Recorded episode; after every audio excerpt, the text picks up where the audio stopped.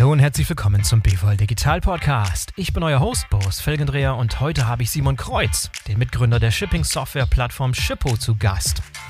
Simon und seine Mitgründerin Laura Behrens-Wu haben Shippo als junge deutsche Unternehmer in San Francisco gegründet und zu einem der wenigen Logtech-Unicorns hochgezogen. Wahnsinnig coole Story, die, glaube ich, die meisten von euch noch nicht gehört haben werden. Jetzt ist Simon zurück hier in Deutschland, um von hier aus das Europageschäft anzustoßen. Bevor wir loslegen, ganz kurz ein Hinweis in eigener Sache und dann geht's sofort los. Die Logistik verändert sich. Aktuelle Entwicklungen und neue Technologien stellen Logistiker in rasantem Tempo vor neue Herausforderungen. Best Practices zur Innovation und Austausch mit Business Insidern und Experten aus der Forschung erlebt ihr in unseren Live-Webinaren. Ob Internet of Things, künstliche Intelligenz oder Automatisierung im Warehouse. Bei uns lernt ihr neueste Technologien erfolgreich in eurem Unternehmen einzusetzen. Die Live-Webinare vom BVL Digital sind 60 bis 90-minütige Online-Events, an denen ihr von überall teilnehmen könnt. Für Unternehmen haben wir ein besonderes Angebot. Zu einem Jahrespreis von 990 Euro erhalten alle Mitarbeiter unbegrenzt Zugang zu allen Live-Webinaren, der Mediathek mit Videoaufzeichnung und Präsentationsunterlagen zu mehr als 100 Webinaren Sichert euch jetzt exklusiv mit dem Aktionscode Podcast 50% Rabatt auf den Unternehmenszugang. Dieses Angebot ist nur bis zum 31.12.2021 gültig. Bucht euren Unternehmenszugang auf bvl-digital.de und seid beim digitalen Wandel in Logistik und Supply Chain vorne dabei. Wir freuen uns auf euch. Moin Simon, herzlich willkommen zum BVL Digital Podcast. Schön, dass du dabei bist. Hallo Boris, danke, es freut mich und danke für die Einladung. Ja, sehr gerne. Ich bin super gespannt aufs Gespräch.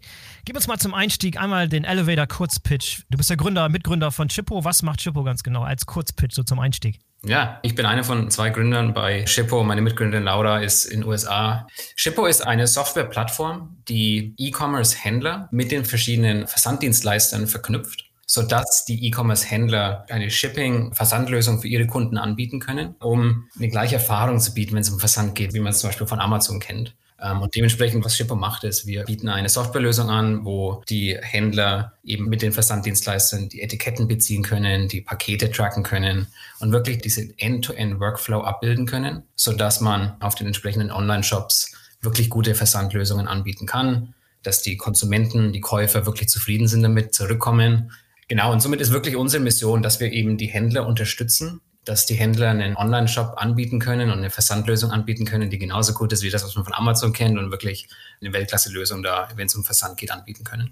Und jetzt wird auch gleich verständlich, warum ihr in der, letzten Zeit so ein enorm explosives Wachstum hingelegt habt, wenn du gerade beschreibst, was ihr macht. Äh, ich habe es gesehen, weil ihr habt am Anfang des Jahres eine Finanzierungsrunde gehabt und dann irgendwie zur Bewertung von einer halben Milliarde, dann nochmal einen nachgelegt im Juni, dann zu einer Milliarde Bewertung. Also ihr seid gerade richtig auf dem aufsteigenden Ast. Bin mal gespannt, was sich dahinter verbirgt. Da können wir dann nochmal ein bisschen tiefer ins Detail eingehen. Aber da ist schon so ein bisschen angeteased, dass da eine interessante Backstory zu euch ist. Und zwar, dass ihr zwei deutsche Gründer, sehr junge deutsche Gründer, im Silicon Valley seid und dort dieses Startup aufgebaut habt. Erzähl mal ganz kurz den Hintergrund da, Laura und du, woher kennt ihr euch? Wie ist das damals angefangen? Wann seid ihr losgelegt mit dem Ganzen? Laura und ich waren beide an der Uni in St. Gallen, an der HSG, haben dort Betriebswirtschaft studiert und waren beide erst im Bachelor, haben dann beide auch den Master angefangen und während unserer ganzen Zeit da, also diese ungefähr vier Jahre, wo wir an der Uni waren, haben wir einfach nebenbei verschiedene Projekte probiert und getestet. Wir waren immer, wir waren beides Leute und mit noch ein paar anderen Freunden wo wir einfach nebenbei ein paar Sachen ausprobieren wollten und haben verschiedene Online-Projekte gehabt. Nichts davon ist wirklich irgendwo hingegangen. Aber eins der Sachen, mit denen wir auch ein bisschen gearbeitet haben, war ein Online-Store. Wir haben Produkte aus Südafrika importiert und in Europa einfach online verkauft. Wir haben damals auch unseren Online-Store gelauncht mit Shopify und das war super einfach. In ein paar Stunden hast du dein Geschäft live, die Website läuft dann machst du noch irgendwie Payments mit rein, war auch super easy und dann innerhalb von ein paar Stunden können Freunde, Familie die ersten äh, Bestellungen platzieren und, und so wirklich innerhalb von einem Tag war das Business live und die ersten Bestellungen da. Aber dann mussten wir irgendwie rausfinden, ja, wie kriegen wir denn jetzt, wir haben das, das so Handtaschen, wie kriegen wir diese Handtaschen aus Südafrika erstmal zu uns in, nach St. Gallen und dann von da in Europa verschicken. Und es war echt schwierig. Verkaufen kann man vieles, ne? aber da erstmal ranbringen die Ware. ja, zumindest am Anfang würde ich jetzt mal sagen, war da echt für uns das Problem, nicht die ersten paar Bestellungen zu bekommen. Das hätte sich wahrscheinlich irgendwann auch geändert. Äh, am Ende des Tages Kunden finden ist ja immer ein schwieriges Thema, aber es war wirklich Versand, war wahnsinnig schwierig und es war für uns auch interessant zu sehen, wie groß die Diskrepanz ist zwischen, es war so einfach, diesen Online-Store zu launchen, mit Shopify in unserem Fall, oder Zahlungen zu machen, mit, mit Stripe, was wir genutzt haben. Aber dann, wenn es um Versand ging, war es so schwierig. Und es war echt so Day and Night, wie man es auf Englisch sagen würde. Auf jeden Fall, wir hatten dann erst ein bisschen selber einfach so Tools gebaut, um uns den Versand selber zu managen und sind dann im Sommer 2013 nach San Francisco aus verschiedenen Gründen. Also es war die Sommerpause von der Uni, es waren nur so zwei Monate wir wollten da einfach mal sehen, wie dieses Unternehmertum in San Francisco wirklich abläuft, was da so los ist. Wir kannten es ja auch nicht. Ne? Ja, und waren dann dort, haben auch mit vielen Gründern und Investoren gesprochen. Und ein Investor, hat, dem haben wir auch erzählt vom Versand und wie schwierig das ist und dass wir da unser eigenes Tool ein bisschen gebaut haben. Hat er gesagt, weil er hat einige Portfolio-Companies, die das gleiche Problem haben. Und dann hat er gesagt, wenn wir unser Tool denen ein bisschen zeigen, mit denen dann arbeiten, dann gibt er uns eine erste Investition von 25.000 Dollar was so im Großen und Ganzen ja im VC-Bereich gar nichts ist. Immerhin, zwei Studenten, die eine Idee haben, 25.000 äh, haben oder nicht haben. Haben wir ne? auch gedacht. Wir waren sehr dankbar und, und, da haben wir halt gesagt, okay, cool, das nehmen wir jetzt und wir versuchen es einfach für drei Monate. Und wir hatten da keinen irgendwie großen Plan, dass das in fünf Jahren dann dieses Business wird oder wir haben jetzt nicht dafür ein halbes Jahr das Riesenprodukt gebaut, sondern wir hatten eine ganz einfache Version dann haben wir gesagt, okay, mit dem Geld können wir uns so die Miete für drei Monate für uns beide in San Francisco leisten. Oder damals waren wir noch im Silicon Valley, ein bisschen weiter südlich. Haben wir gesagt, okay, dann probieren wir es ein bisschen. Ne? Und waren dann da und das lief gut, haben die ersten paar Kunden gefunden, haben dann die Anschlussfinanzierung bekommen und so sind wir so Schritt für Schritt weitergekommen und ja, am Ende des Tages ist es da, wo wir dann jetzt sind. Ja, mega interessant. Wie sah denn das allererste Produkt aus, mit dem ihr den allerersten Kunden gewonnen habt? Anders als heute wahrscheinlich. Ja, war definitiv anders, ja. Also die Grundidee, würde ich sagen, war irgendwie gleich, aber das Produkt hat sich definitiv geändert. Also wenn ich sage Grundidee oder, oder Mission, für uns ging es wirklich darum, wie helfen wir Online-Händlern, vor allem von kleinen, die es vielleicht noch nie gemacht haben, die jetzt neu sind, wie helfen wir denen mit Versand? Und die erste Produktversion war noch ein bisschen mehr so consumer-orientiert. Und der Vergleich, den wir damals hatten, war, war Kajak, was man für so Flüge nutzen kann. So, so Kajak für Shipping, wo man einfach so kurze Suchmaschine und findest so Preise und kannst es kaufen. Über die Zeit haben wir gemerkt, dass für Businesses ist es schon wichtig, dass dieser Versand Workflow besser abgebildet wird. Das ist nicht so einfach, man kauft einmal ein Flugticket und das war's, sondern man macht das jeden Tag, da gibt es einen bestimmten Prozess, den man optimiert und durchführt jedes Mal. Es hat sich auf jeden Fall geändert. Und so haben wir mit unseren Kunden sind wir gewachsen und, und haben mehr dazugelernt. Und was auch für uns immer wichtig war, ist, Shippo macht ja nur die Software, die Technologie. Wir fassen nie selber die Pakete an. Wir sind kein Versanddienstleister, wir sind kein Warenhaus. Wir machen nur die Software. Und vieles, auf was wir uns fokussiert haben und was wir gelernt haben, ist auch, wie die Shippo-Technologie integriert werden kann in die Warenhäuser oder in die E-Commerce-Plattformen, weil ja Shipping mehr und mehr integriert wird mit den ganzen anderen Systemen auch sein muss, damit man diese Experience für die Konsumenten anbieten kann. Und dementsprechend haben wir da auch noch viel optimiert und, und das Produkt erweitert. Und es hat sich entwickelt von so einer ganz einfachen Suchmaschine für Paketpreise zu einer Technologie, die von Warenhäusern mit Millionen von Sendungen im Monat verwendet wird. Also da hat sich dann auch noch sehr viel getan über die Zeit. Beschreibt da vielleicht nochmal so die Ausgangssituation, das war jetzt 2014, 2015, wo es so richtig losging bei euch. Wie sah da für die Händler, die dann eure Kunden geworden sind, wie sah vor der Shippo-Welt für die der Alltag aus? Wie haben die das Shipping da gelöst? Da man ein bisschen so auf die Painpoints und die Kopfschmerzen eingehen, die da wirklich herrschen, bevor ihr loslegtet. Ja, was wir gesehen haben, selber mit unserem eigenen Online-Store, aber auch mit den Gründern, mit denen wir gesprochen haben im E-Commerce-Bereich, war es eine Mischung aus verschiedenen Sachen. Aber ich glaube, so die zwei größten Ansätze, die wir gesehen haben, ist entweder, dass du einfach ganz klassisch direkt mit den Versanddienstleistern arbeitest. Also viele, mit denen wir gesprochen haben, die haben ihre eigene Integration mit FedEx in den USA oder mit DHL hier in Deutschland wir haben ja in den USA angefangen und der amerikanische Markt ist noch ein bisschen komplizierter so gesehen, weil es halt verschiedene Versanddienstleister gibt und jetzt nicht einen, der da alles dominiert. Ich glaube, in, in Deutschland ist wieder anders, weil ja da DHL schon sehr große Market Share hat. Naja, auf jeden Fall, viele Kunden haben direkt mit einem Versanddienstleister gearbeitet. Das klappt dann auch irgendwie. Aber sobald man dann wächst als Händler und merkt, dass es vielleicht doch Sinn macht, wenn man noch mit zwei, drei anderen Versanddienstleistern arbeitet, dann wird es halt schwierig, ne? weil dann musst du plötzlich drei Integrationen irgendwie managen und, und die Interfaces und so weiter. Auf jeden Fall, das war der eine Ansatz. Der andere Ansatz, es gab natürlich andere Shipping-Software-Anbieter, die irgendwie aussehen wie Shippo, aber vieles, was wir da gesehen haben, waren Technologien oder, oder Programme, die wirklich für Versandexperten optimiert waren. Ich glaube, damals war halt der Hauptkunde war jemand, der macht hohes Volumen, der hat es schon für zehn Jahre gemacht, der hat wahrscheinlich sein eigenes Logistikteam in-house und hat schon die ganze Expertise. Und das war wirklich nicht aufgebaut für so kleine oder mittlere Unternehmen, die keine Ahnung haben von Versenden, sondern wirklich für Experten. Sehr technisch, sehr kompliziert. Du kannst alles automatisieren, aber du musst erstmal 500 Regeln einrichten. Also gute Technologie, aber halt nicht wirklich zugeschnitten auf diese SMB oder, oder KMU-Audience. Und das war dann so, auf was wir uns fokussiert haben. Also auch als wir dann angefangen haben, viele unserer Kunden waren so neue Händler, vor allem auf Shopify. Shopify hatte damals diesen App Store, haben sie jetzt immer noch, aber der war relativ neu damals. Und ich glaube, es gab eine andere Shipping-App oder so und, und dann war Shippo da ganz früh mit dabei. Und wir haben da sehr viele so kleine Unternehmen akquiriert, weil eben Shippo die einzige Lösung war, die wirklich einfach war. Du meldest dich an und du konntest sofort loslegen. Also eins der Sachen, die wir auch neu oder anders gemacht hatten als wirklich, ich glaube, alle anderen damals, ist, wir haben Accounts mit den Versanddienstleistern direkt in unsere Plattform, sodass, wenn du dich für Shippo anmeldest, musst du dann nicht separat noch irgendwie deinen DPD-Account erstellen und rüberkopieren auf Shippo und dann hoffen, dass es funktioniert, sondern alles ist bereit auf Shippo. Du meldest dich einmal für Shippo an und kannst dann direkt DPD-Etiketten kaufen oder DHL oder was auch immer. Und solche Innovationen oder, oder die Sachen so einfacher zu machen, indem man die ganzen Schritte rausnimmt und es für den Kunden wirklich super einfach macht, das hat uns damals geholfen, sehr viele kleine Händler zu akquirieren auf Shippo. Und das war auch immer unser Fokus, wie wir es für diese kleinen neuen Händler am einfachsten machen, mit Versenden loszulegen.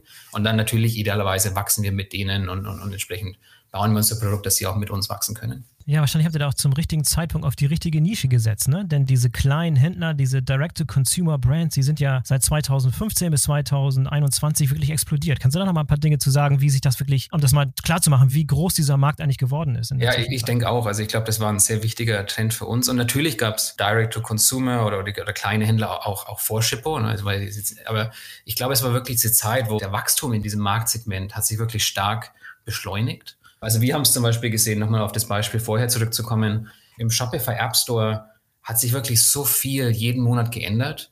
Und wir haben gesehen, wie am Anfang, ja, es war halt ein Channel, wo man ein paar User akquiriert hat. Aber auf die Dauer haben wir da tausende von Sign-ups jeden Monat erhalten und hat sich auch beschleunigt. Ja, und ich glaube, über die Dauer kam da auch viel, viel mehr. Also Shopify ist ein gutes Beispiel, aber zum Beispiel in den letzten paar Jahren waren auch andere Plattformen sehr erfolgreich, wie zum Beispiel Wix oder Squarespace und Square die alle auf nochmal kleinere User aus sind, wo du einfach erstmal anfängst, nur mit einer Website ohne E-Commerce, sondern. Squarespace ist einfach nur ein Tool, um eine Webseite zu bauen, aber da gibt es auch eine E-Commerce-Funktionalität. Okay, ja, ja, ja. So mini, mini erste Schritte. Ja, es ist, es ist echt krass, wie viele E-Commerce-Händler da so anfangen weil du eben so Schritt für Schritt in das E-Commerce reinkommst. Und dementsprechend hat sich in diesem Markt wirklich viel getan. Naja, und, und man sieht es ja auch in auf vielen anderen Kanälen. Also was wir auch stark beobachten ist, neben diesen klassischen E-Commerce-Plattformen gibt es auch viele andere Plattformen, die jetzt anfangen, über E-Commerce nachzudenken. Also sowas wie Facebook, was ja schon Facebook Marketplace hat, oder Instagram, wo sie jetzt auch so Shopping und dann damit auch Shipping-Funktionalität einbauen. TikTok. Ja, genau, viele andere. Also man merkt, dass das Thema E-Commerce und damit eben auch das Thema Shipping in E-Commerce mehr und mehr in der Breite ankommt und mehr und mehr wichtig wird. Und generell, wie wir halt über E-Commerce denken, ist, ich habe es ja vorhin auch ein bisschen gesagt, die E-Commerce-Technologie, du hast schon Verticals wie die Shopping Cart Plattform mit, mit Shopify oder Payments mit Stripe, wo du sehr gute und moderne Lösungen hast. Aber wenn es eben um Shipping geht, ist es noch sehr schwierig und deswegen ist unser Ziel, diese moderne, simple Lösung für das Shipping Vertical für SMB E-Commerce Händler zu sein. Und ich glaube, das wird halt immer wichtiger, weil alle Plattformen und andere Produkte im Markt merken, wie wichtig E-Commerce ist und wie wichtig Shipping im E-Commerce ist. Es gibt aber ja auch für kleine und mittlere und auch große Händler auch eine sehr, sehr einfache Antwort auf ihre Shipping-Probleme. Die heißt Amazon. Fulfillment bei Amazon.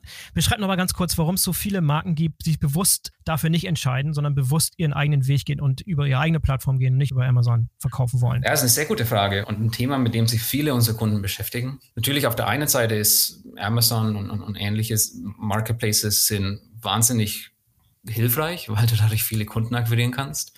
Aber gleichzeitig ist es ja mehr und mehr klar und deutlich, wie stark Amazon, wenn es mal gut läuft, dann sofort mit dir da dein Konkurrent wird. Und du kannst halt auf Amazon auch sehr schwierig rausstehen, ne? weil alles am Ende sehr gleich ausschaut. Die Bewertungen werden gefaked und dein Produkt schaut aus wie tausend andere auf Amazon. Ne? Und dementsprechend, wie wir mit unseren Kunden und auch Partnern stark arbeiten, ist wirklich zu versuchen, diese kleinen Händler ihnen die Möglichkeit zu geben, wirklich herauszustehen im Markt und sich ein bisschen unique und einzigartig zu präsentieren. Und natürlich sind da viele verschiedene Aspekte. Es geht um dein Produkt, es geht um dein Marketing und viele andere Sachen.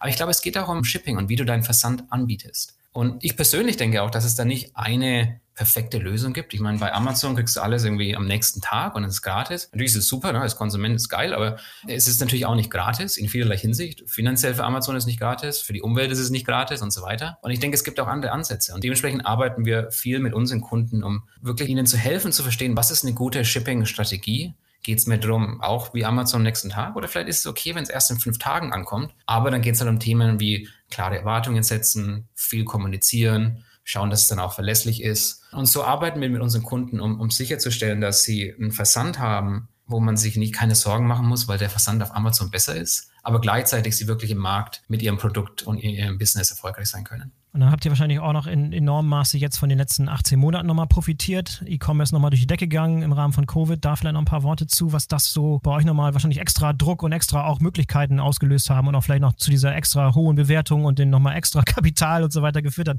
Hat euch ein bisschen in die Karten gespielt, oder? Ja, natürlich. Also zu einem gewissen Grad ist natürlich der ganz klare Effekt, dass mit Covid sehr viel vom Konsum online stattgefunden hat. Ich meine, dieser Shift von Offline-Commerce zu Online-Commerce war natürlich schon vorher da, jedes Jahr größer, aber mit Covid natürlich nochmal viel mehr. Das war ein starker Wachstumsschub, ganz klar, und hat, hat natürlich ähm, uns als Business auch viel geholfen. Gleichzeitig, glaube ich, kamen viele zusätzliche Sachen damit zusammen. Also ein Trend, den wir sehr stark sehen, ist, als Shippo angefangen hat in den ersten paar Jahren, haben wir mit den meisten Kunden direkt zusammengearbeitet. Die sind auf shippo.com gegangen, haben sich angemeldet und haben dann unser Produkt genutzt. Das sind auch jetzt noch sehr viel, wie wir so den Kunden erreichen, aber gleichzeitig kommt jetzt auch mehr und mehr, dass wir mit den E-Commerce-Plattformen zusammenarbeiten, weil eben viele E-Commerce-Plattformen durch Covid, aber wahrscheinlich auch durch viele andere Sachen gemerkt haben, dass gute Versandlösungen wirklich wichtig sind, damit ihre Kunden, die E-Commerce-Händler, erfolgreich im Markt sein können und dass die Käufer auch glücklich sind und zurückkommen. Und dementsprechend eben Plattformen wie, also wir haben vorhin über Shopify oder Squarespace und andere gesprochen, die merken mehr und mehr, dass Shipping wirklich wichtig ist. Und das ist für uns sehr relevant, weil unser Produkt und unser Business hat sich dann ein bisschen erweitert hin von nur direkt zum Händler über unsere Website, auch zu dass wir unsere Technologie bauen, sodass diese Plattformen unsere Technologie integrieren können in die E-Commerce-Plattformen, um dann auf der Plattform eine Versandlösung für die Händler anzubieten. Und ich glaube, das ist gut aus vielerlei Hinsicht. Es hilft den Händlern, weil sie eine Lösung direkt in ihrer Plattform haben, eine Versandlösung.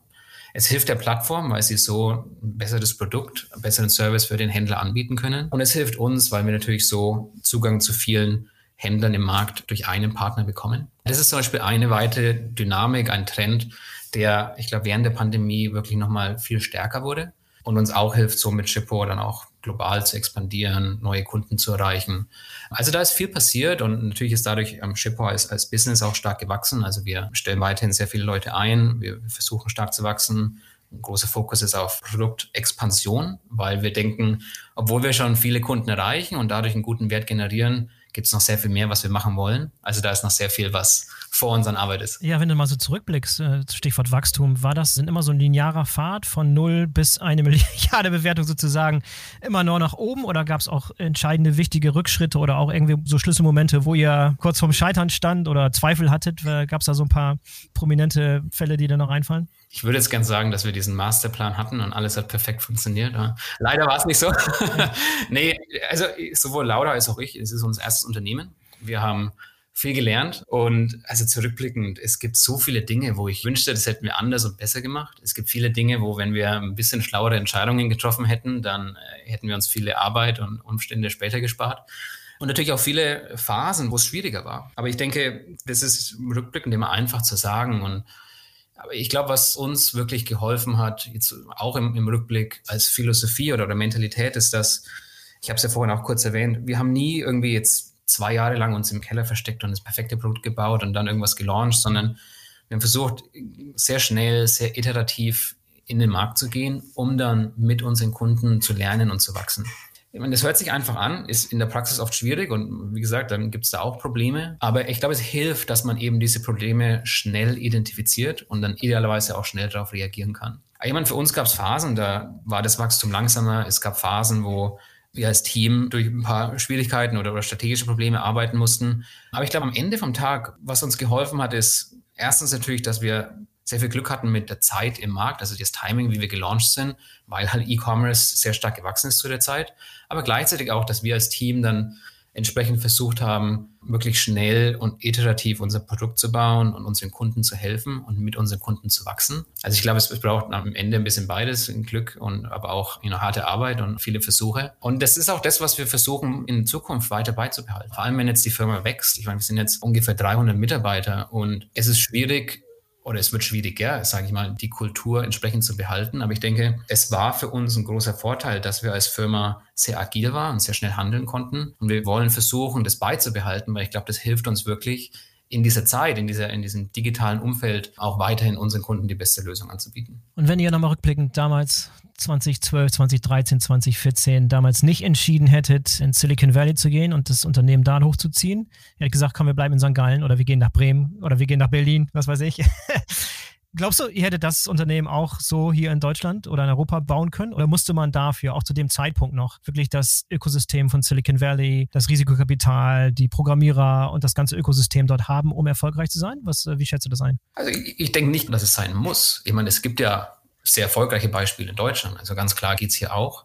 Aber ich glaube, definitiv damals und wahrscheinlich immer noch heute war es deutlich einfacher in Silicon Valley. Was uns geholfen hat damals ist erstens, ich glaube, eines der wichtigsten Faktoren, so blöd es klingt, ist die Mentalität. Im Silicon Valley und ich denke auch, ist jetzt generalisierend gesprochen, aber generell in den USA ist das Mindset ein bisschen mehr von auf die Möglichkeiten schauen, darüber nachzudenken, ja, was kann klappen. Und ich glaube, in, in Europa oder Deutschland sind wir da noch ein bisschen auf der anderen Seite. Und äh, das ist, die Mentalität ist ein Faktor. Ich glaube, der zweite Faktor ist, ist Kapital. Das hat sich vielleicht ein bisschen mittlerweile geändert, aber damals war das meiste Venture Capital im Silicon Valley in San Francisco.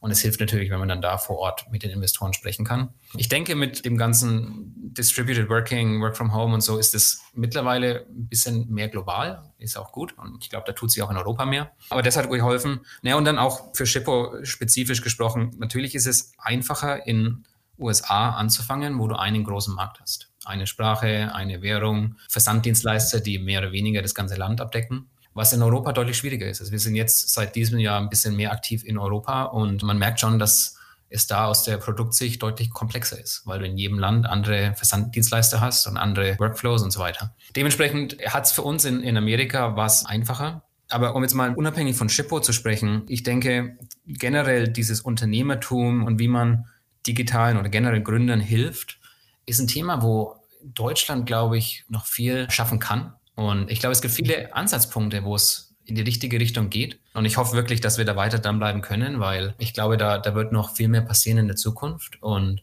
ja, dementsprechend ist es auch ein Teil von meinem persönlichen Ziel, dass wir da schauen, wie können wir mit Chippo, aber auch auf persönlicher Ebene einfach in, in Deutschland weiter vorankommen. Ja, bist du nicht jetzt permanent zurück in Deutschland oder nur zu Besuch? Nee, ich bin äh, permanent wieder hier. Also es war auch, es war auch ein bisschen ein iterativer Prozess. Äh, ich, meine, meine Frau und ich sind beide deutsch und als wir in San Francisco waren, wussten wir schon, dass wir irgendwann zurückziehen wollen. Aber vor Covid war es schwierig, das abzusehen, weil halt alles aus unserem Office in San Francisco passiert ist. Aber dann haben wir natürlich auch Work from Home angefangen, wie die meisten anderen Firmen ja auch. Dann sind wir temporär kurz zurück nach Deutschland, weil es hat am Ende, ja, war es egal, von wo man arbeitet. Und dann der zweite Faktor, der dazu kam, ist, dass dann Shippo auch aktiv angefangen hat mit europäischer Expansion und, und neue Partnerschaften hier in Europa. Und dann damit verbunden haben wir gesagt, wir bleiben permanent hier und dementsprechend bin ich jetzt langfristig zurück in Hamburg. Sehr schön, sehr schön. Ja, du hattest eben ja schon mal über die Expansion, würde ich gleich nochmal im Detail sprechen, aber du hattest eben schon mal ein paar so ein paar Eckdaten genannt in Bezug auf wie groß und was ihr momentan darstellt, wie ihr momentan aufgestellt seid.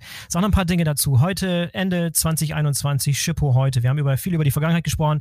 Wie sieht die Plattform heute aus? Mitarbeiter hast du genannt, aber gib noch mal ein paar Zahlen, um das einzuordnen, wie groß ihr momentan dasteht. Ich fange mit dem Wichtigsten an, mit unseren Kunden. Die meisten unserer Kunden sind in Nordamerika, in den USA. Es ist hauptsächlich SMB E-Commerce Merchants, also kleine Firmen zwischen 1 bis 50 Mitarbeitern. Wir haben an die 100.000 aktiven E-Commerce Merchants, die Shippo jeden Monat nutzen und sind dann eben über die Zeit auch nach Europa expandiert und haben jetzt ungefähr 10 Prozent von unserem Business ist mittlerweile in Europa. Äh, wie ich es vorhin auch schon angesprochen hatte, wir sehen unser Produkt, ist zwei große Komponenten. Das eine ist unsere Web Application, unser Produkt, was man auf shippo.com erreichen kann, wo jeder Online-Händler sich anmelden kann, um entsprechend mit den Versanddienstleistern zu arbeiten und, und Shippo nutzen kann. Und der zweite Teil ist, dass wir Technologie anbieten für Warenhäuser, für E-Commerce-Plattformen, für Marktplätze und für andere Partner, um Shipping in deren Plattformen oder Produkten und Services zu integrieren. Und dadurch erreichen wir eben auch nochmal viele äh, Händler und Konsumenten. Hinsichtlich unseres Teams, wir sind ein Team von 300 Leuten. Der Hauptteil von unseren Mitarbeitern sind im Product Development, wie es für ein Tech-Unternehmen auch sein muss, ne? Die meisten Leute sind Tech-Entwickler, ja, hervorragend. Mhm. Aber gleichzeitig natürlich ist, ich glaube, auch für jedes Business wichtig, dass die entsprechende Go-to-Market-Seite, die Distributionsseite auch entsprechend stark ist. Also ich, ich bin definitiv der Meinung, dass das Produkt ist sehr wichtig, aber es ist nicht das einzige. Und dementsprechend haben wir auch viele Mitarbeiter im Marketing, Sales, Partnerschaften und, und, andere Funktionen. Wir sind jetzt auch hinsichtlich von unserem Recruiting primär distributed, also remote.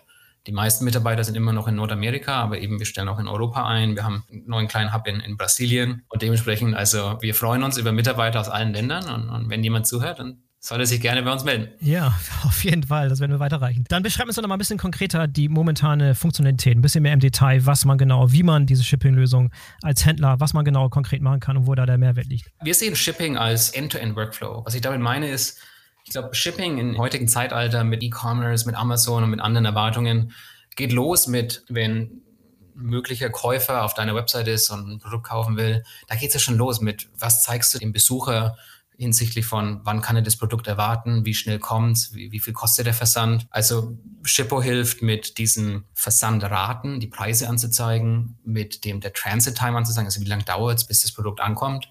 Also alles, was schon vor der Bestellung stattfindet. Was übrigens sehr, sehr nützlich ist. Ich weiß nicht, wie oft ich schon irgendwelche Waren in den Warenkorb gelegt habe und fast bis zum Portalvorgang gegangen bin, nur um zu sehen, wie, wann die Lieferzeit ist und dann wieder abzubrechen. Ne? Das ist leider Klassiker, oder? Genau. Und, ja. und das ist so eins dieser Themen, wo, wenn man Versand spricht, ich glaube, viele Kunden oder, oder Leute denken bei Versand erstmal an dieses, was da im Warenhaus stattfindet, das ist langweilig, den kann ich drüber nach, das kostet nur Geld und es ist nervig. Aber ich glaube, Versand heutzutage wenn man es richtig macht, ist eine Möglichkeit, dass man seine Kunden glücklicher macht, dass man sein Business wachsen kann, weil eben zum Beispiel, was du schon vor der Bestellung anzeigst oder wie du da über Shipping das vermarktest, könnte darüber entscheiden, ob jemand kauft oder nicht. Und dementsprechend ist, glaube ich, Shipping heutzutage auch echt was, wo du deine Conversion verbessern kannst und, und entsprechend mehr, mehr Umsatz erzielen kannst. Ja, also da geht's los für uns. Der Fokus von unserem Produkt historisch und, und auch heute noch ist, wir nennen es das Fulfillment Workflow, also nachdem die Order dann die Bestellung platziert wurde, und du dein Inventory irgendwie in, in ein Paket packen musst und dann musst du schauen, welche Versanddienstleister gibt es denn überhaupt, die dieses, diese Sendung für mich machen. Was sind die Preise? Also kannst du Preise vergleichen, kannst auch wieder die, die Zeiten vergleichen. Dann kannst du über Shippo direkt das entsprechende Etikett kaufen.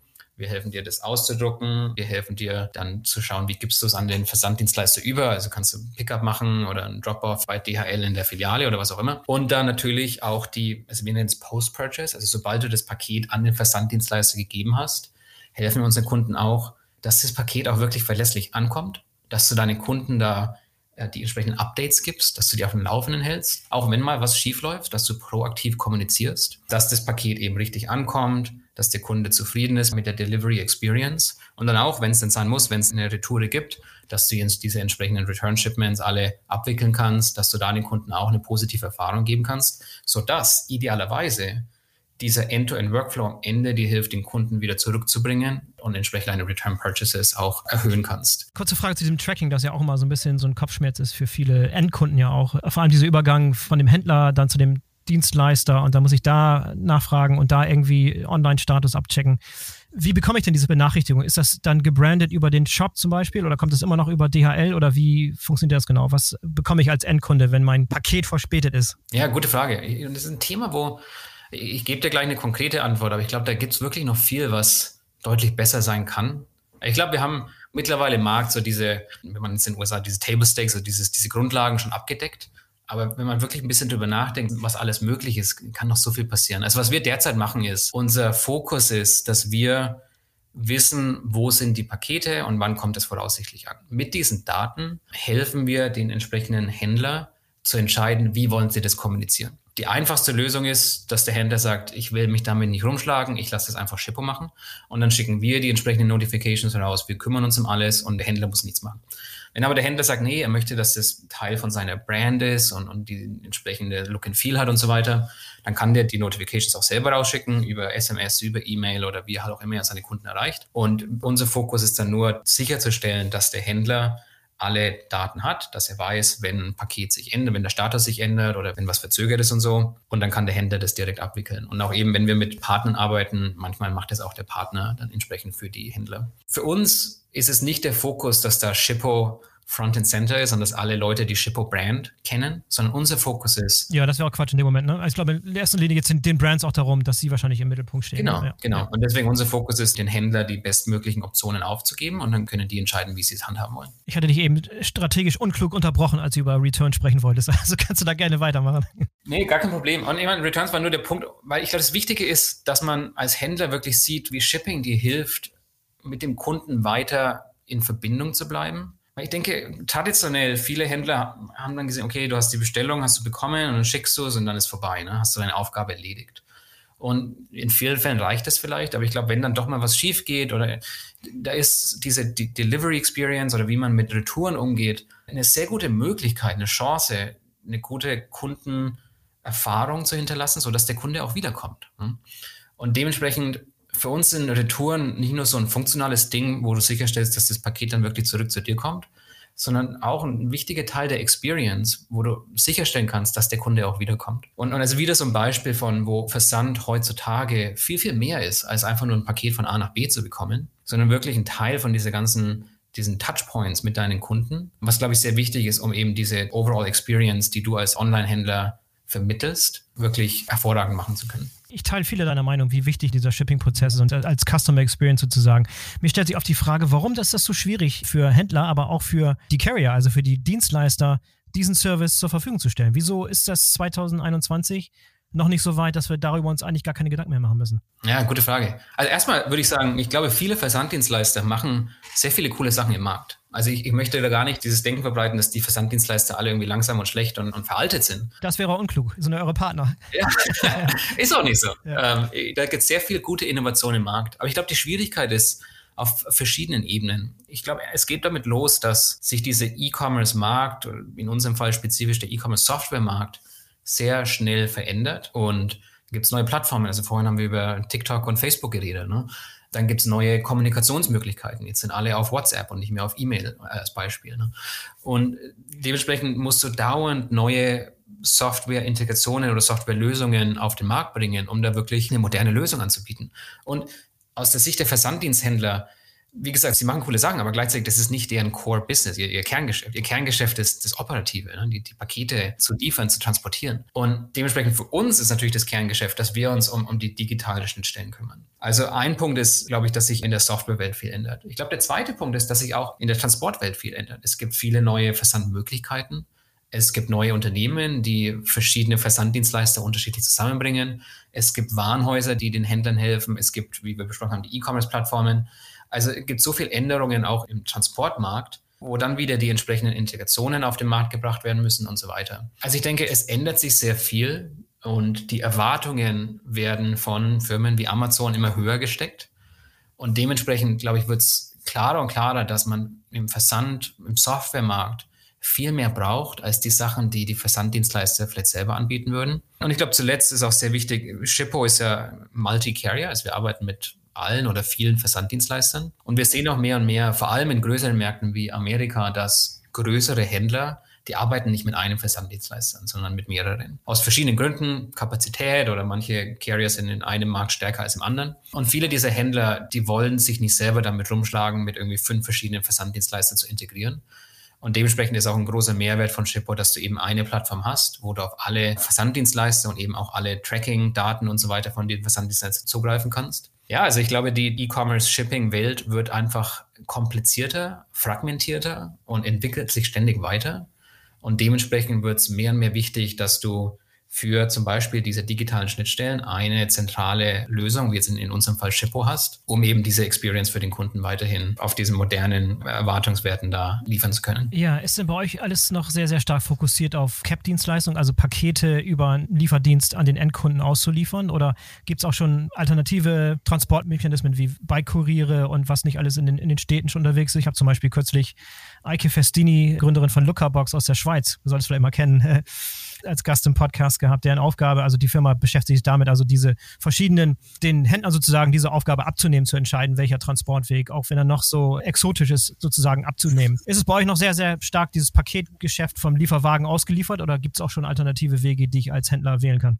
Der Großteil ist, ist auf jeden Fall schon noch das, das traditionelle Paket-Shipping über den Lieferwagen, wie man es kennt. Und ich glaube, viele von unseren Kunden sind auch noch an dem Punkt, wo es geht vor allem darum, diese normalen Erwartungen im Markt abzudenken. Unser Kernsegment sind ja kleinere mittelständische Unternehmen und da geht es nicht unbedingt darum, dass deine Versandlösung die modernste oder innovativste ist, sondern es geht darum, dass du einfach eine klare Erwartung im Markt schaffst ohne da jetzt irgendwie verrückt hohe Shippingkosten zu haben. Also zum Beispiel, wir haben uns für eine Zeit lang ein bisschen mehr mit Same-Day-Versanddienstlösungen auseinandergesetzt. Es war ein bisschen mehr auf USA fokussiert. Wir hatten damals mit Uber Rush, hieß es damals noch, mit Postmates, gab es noch ein paar kleinere, ein paar Tests gemacht. Und ich bin auch überzeugt, dass viele dieser Lösungen mehr und mehr kommen werden. Aber eins von unseren Learnings damals war, dass vor allem diese kleinen Unternehmen auf unserer Plattform, die haben nicht weder die Finanzen oder auch die Zeit und die Expertise, dann beide Prozesse, also das klassische Paket mit der Post und dann noch zusätzlich irgendwie manche Pakete schneller mit Uber oder sowas. Das hat deutlich mehr Komplexität in den Operations mhm. und es hat dann keinen Sinn gemacht. Also ich glaube, es muss sich noch mehr tun, dass es für den Händler so einfach wie möglich ist, sodass der Händler auch dann tatsächlich jeden Tag damit gut umgehen kann. Und gleichzeitig ist es immer auch noch ein finanzieller Unterschied. Ne? Diese normalen Paketdienstleister, die es in zwei bis drei Tagen verschicken, ist oftmals deutlich günstiger als das, was irgendwie noch am gleichen Tag ankommt. Dementsprechend, ich glaube, da gibt es noch viel, was sich entwickeln muss im Markt, dass die Lösungen auch operativ einfach und kostengünstig genug sind für die kleinen Händler. Gleichzeitig aber für unsere mittleren oder größeren Händler wird es mehr und mehr ein Thema. Also wir arbeiten mit verschiedenen ja, Same-Day-Providern oder auch in den USA gibt es dieses Konzept von, von Regional Carriers, die fokussieren sich auf eine gewisse Region, ein gewisses Gebiet und bieten dann da einen besseren Service an. Also es kommt mehr und mehr, aber ich glaube, es ist bislang eher noch ein kleinerer Use Case auf Shippo. Ja, jetzt haben wir viel gesprochen über den Nutzen, den die User haben in Bezug auf die Customer Experience, aber ist sicherlich auch ein Kostenfaktor in der Hinsicht, dass ihr wahrscheinlich bessere Konditionen anbieten könnt, weil ihr halt die Nachfrage poolt der kleinen Händler gegenüber der Carrier. Wie macht sich das für den Otto-Normal-Kunden sozusagen bemerkbar? Hat der dadurch billigere Shippingraten vermutlich? Und wie macht sie das bemerkbar? Für uns ist es eine Frage von die drei Key Stakeholders richtig zusammenzubringen. Was ich damit meine ist, wir arbeiten auf der einen Seite mit dem Versanddienstleister und unser Gespräch mit dem Versanddienstleister ist nicht, dass wir einfach nur versuchen, die günstigsten Raten zu bekommen und da so viel Marge wie möglich rauszupressen, sondern es geht wirklich darum, wie können wir mit den Carriers arbeiten, dass es eine strategische Partnerschaft ist, wo auch der Versanddienstleister wirklich erfolgreich im Markt ist. Also da geht es auch darum, was für neue Services können wir anbieten, wie können wir die Experience vereinfachen für den Händler und auch für den Endkunden. Also es ist erstens wichtig, dass wir mit den Carriers arbeiten in einer Art und Weise, dass es für die auch einen Mehrwert generiert. Für der zweite Key Stakeholder sind natürlich unsere Kunden, die, die Händler. Für die ist natürlich wichtig, so kostengünstig wie möglich. Ne? Dementsprechend versuchen wir auf jeden Fall, da immer die besten Preise im Markt anzubieten und denen zu helfen, dass das Shipping halt wirklich kostengünstig und, effektiv für sie ist. Und wie wir es auch vorhin ein bisschen angesprochen haben, unsere Strategie im Markt ist nicht, dem Händler vorzugeben, wie er damit umzugehen hat, sondern wir helfen den Händlern, herauszufinden, was das richtige Vorgehen ist. Also Sie können zum Beispiel sagen, okay, Versand ist für mich einfach was, was ich an den Kunden weitergebe. Unsere Kunden sehen die tatsächlichen Kosten vom Shipping und ich gebe es einfach nur an die weiter. Es ist oftmals das Einfachste, aber ist vielleicht für den Kunden nicht immer ganz einfach, für den Käufer. Manche andere äh, von unseren Kunden, die sagen, nee, wir machen Free Shipping. Der Kunde muss nichts zahlen für den Versand aber dann müssen sie halt die Versanddienstkosten irgendwie anders finanzieren. Ne? Sie können entweder in die Produktpreise oder, oder anders, je nachdem, was halt deren, deren Business-Strategie ist. Und es gibt auch ein paar andere Kunden, die sagen, nee, für sie ist Shipping tatsächlich so ein Profit Center, damit machen sie Geld und sie machen vielleicht sogar eine kleine Marge obendrauf. Und es kommt viel, glaube ich, auf, aufs Businessmodell an und wie eben Kunden oder, oder die Händler damit umgehen wollen. Und dementsprechend unser Fokus ist, wieder dem Händler die besten Optionen zu geben, die besten Preise, die besten Services von den verschiedenen Versanddienstleistern, die einfachste Experience, um den Händler eben zu empowern, die Möglichkeit zu geben, ihrem Kunden die beste Erfahrung zu generieren. Aber ich glaube, das Schöne in dem Ganzen, um, um das jetzt abzuschließen, meine Antwort ist, am Ende des Tages sind alle von diesen Stakeholders, also wir, die, der Carrier und der Merchant, sind darauf fokussiert, dem Käufer den besten Service zu ermöglichen. Und dementsprechend am Ende des Tages optimieren wir alle für den gleichen Stakeholder, den, den Käufer. Und ich glaube, das hilft wirklich, dass alle da in, in, die gleiche Richtung arbeiten. Ja, aber die Händler sind letztlich die, die bezahlen. Das sind eure Kunden, das sind die zahlenden Kunden. Wie sieht da das Geschäftsmodell bzw. Preismodell aus? Ist es eine SaaS-Lösung als Software as a Service, die ich mieten muss? Oder ist es auf Transaktionsbasis? Gibt es verschiedene Staffelungen? Erklär mal ein bisschen, wie das Geschäftsmodell aussieht, wie ihr euer Geld generiert. Es ist auf jeden Fall gestaffelt. Also unser Basisplan sozusagen für neue Kunden, vor allem für die, die noch klein sind, die können sich für Shippo anmelden und müssen nichts zahlen, können direkt loslegen kein Commitment, kein monatlicher Preis, keine anderen irgendwelche Überraschungen oder so, ist alles gratis. Wenn die Kunden wachsen und tiefere Funktionalität benötigen, haben wir dann andere Pläne, die dann einen monatlichen Preis haben oder wenn es für die Händler einfacher ist, können sie auch pro Shipment uns zahlen, also eine Per Transaction Fee um eben dann Zugang zu mehr Advanced Funktionalität zu bekommen. Und gleichzeitig ist für uns auch wichtig, wir arbeiten mit den Versanddienstleistern und helfen dem Versanddienstleister, mehr erfolgreich im Markt zu sein, Zugang zu neuen Kunden zu bekommen, ihre Services richtig zu vermarkten. Und dementsprechend haben wir auch oftmals eine Relationship eben mit den Versanddienstleistern, wo wir dann auch nochmal Monetarisierungspotenzial haben. Also somit wieder der Hauptfokus ist auf dem Kunden, also auf dem Händler und den Händler die besten Möglichkeiten zu geben. Kleine können flexibel und ohne Commitment loslegen und große, die dann ein bisschen mehr Softwarelösungen benötigen, können dann dafür extra zahlen und dann gleichzeitig arbeiten wir mit den Versanddienstleistern und können da auch noch ein gewisses Revenue äh, beziehen. Ja, jetzt hast du es vorhin schon angedeutet, ihr habt große Pläne für Europa. Das ist euer neuer Wachstumsmarkt. Du bist jetzt sogar hier vor Ort, kannst also den Markt hier aufrollen. Was habt ihr konkret vor in äh, Europa und in Deutschland im Speziellen? Also wir sind noch ganz früh im Markt. Dementsprechend derzeit ist noch sehr viel Produktentwicklung. Derzeit gehen die meisten Ressourcen da rein in den größeren Märkten in Europa, inklusive Deutschland, die richtigen Beziehungen und Integrationen mit den Versanddienstleistern auf die Beine zu stellen. Also wir arbeiten aktiv mit zum Beispiel in Deutschland DHL, Hermes, DPD und anderen, um sicherzustellen, dass sie auf, auf Shippo die richtigen Kunden finden, die entsprechende Integration haben, die auch ihrer Strategie entspricht so dass wir dann am Ende des Tages für unsere Kunden die richtige Lösung anbieten können. Also derzeit noch sehr viel auf Produktentwicklung fokussiert. Der nächste Schritt, äh, in dem wir auch bereits aktiv arbeiten, ist, dass wir die ersten Launches haben mit unseren Plattformpartnern. Also wir haben drei bis fünf größere Plattformen, mit denen wir nach Europa expandieren. Das sind die großen amerikanischen üblichen Verdächtigen, von denen du sprichst, oder? Es sind, es sind viele der, der großen dabei, ja. Es wird auch bald mehr kommen. Also ich, ich kann dann gerne nochmal Updates schicken, sobald es da mehr im Markt gibt. Und das ist, ich glaube, das ist sehr cool, weil es für die Händler in Europa, ich glaube, eine sehr gute Lösung sein wird, die direkt eingebaut ist in die Tools, die sie eh schon nutzen. Und es ist natürlich für uns auch ein sehr guter Approach, weil wir dadurch Zugang zum europäischen Markt bekommen. Also das ist derzeit wirklich der Hauptfokus, stark mit den Versanddienstleistern zu arbeiten, dass sie die richtigen SMB-Kunden im Markt erreichen können, dass sie mit, mit Shippo richtig integriert sind um dann eben für die kleinen Unternehmen auf den verschiedenen E-Commerce-Plattformen eine wirklich kompetitive und, und neue Lösung anbieten zu können. Ja, gibt es eine Beziehung zu Amazon? Macht ihr irgendwas mit Amazon gemeinsam? Ja, auf verschiedenen Ebenen. Also ich meine, einerseits natürlich diese, diese Basisfunktionen, wenn, wenn du auf Amazon verkaufst, kannst du deine Bestellungen in Shippo integrieren. Alles ist natürlich drin. Und ich glaube, Amazon entwickelt sich ja auch in, in, verschiedene Bereiche. Also gibt ja dann auch wieder die Gerüchte, ob sie ihre eigene E-Commerce-Plattform aufbieten oder anbieten.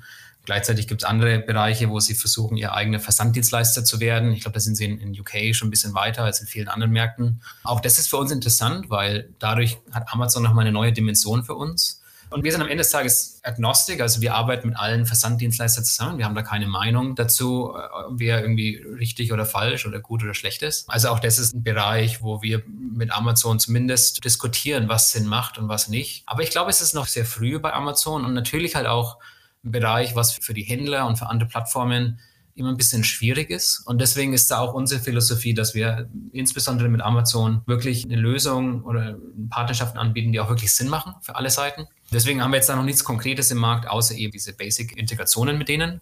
Aber ich glaube, da wird in Zukunft noch viel passieren und auf jeden Fall ein Thema, was für uns auch sehr relevant ist. Ja, du hast vorhin erwähnt, ihr seid äh, in erster Linie auch eine Remote-Company geworden. Das heißt, du suchst Mitarbeiter auch in Deutschland momentan. Da muss das Deutschland-Team aufgestockt werden. Da sind vielleicht Zuhörer dabei, die ihr anheuern könntet. Mach mal einen Pitch, was ihr so braucht und wen ihr so sucht.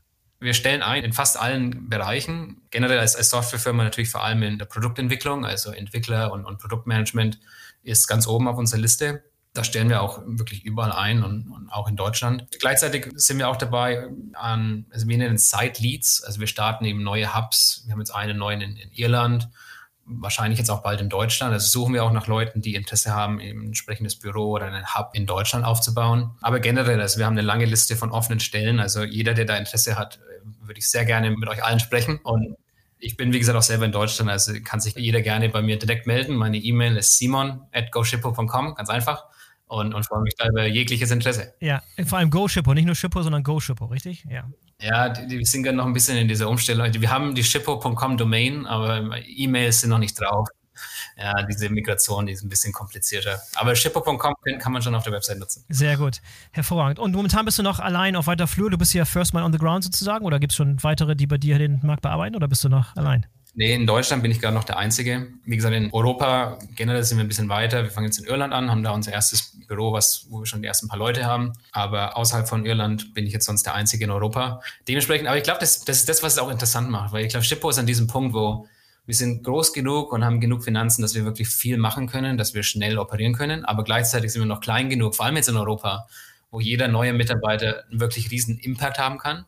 Und das ist, glaube ich, diese Kombination, die es wahnsinnig spannend macht. Ne? Ja. Weil es ist nicht so, wie dass du in eine neue Firma mit fünf Mitarbeitern kommst, wo noch alles schief gehen kannst und du hast keine Ahnung, was passiert. Shippo ist natürlich äh, schon deutlich weiter, aber gleichzeitig ist es eben so viel neu hier in Europa, dass man wirklich viel miterlebt und viel auf die Beine stellen kann und viel Verantwortung haben kann. Und ich glaube, das ist eine echt coole Zeit. Ja, definitiv. Spannende Zeit, spannende Zeit. Willkommen im Markt. Sag ich nur. Ja, danke. danke. Ja, ja. Wir werden Auge auf euch halten, mal sehen, wie euch entwickelt. Und du hast auf jeden Fall gute Werbung gemacht. Ich kann mir vorstellen, dass da ein oder andere dabei sein könnte, der Zuhörer, der auf deine Adresse, auf deine E-Mail-Adresse was, was losschickt.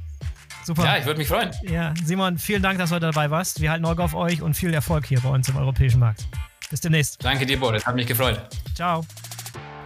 So, das war der BVL Digital Podcast mit Simon Kreuz von Schippo und die letzte Episode des Jahres 2021. Ich wünsche euch allen einen tollen Start ins neue Jahr und ich hoffe, wir hören uns in der kommenden Woche schon wieder mit der ersten Folge des Jahres 2022. Bis dahin, alles Gute, euer Boris Felgendreher.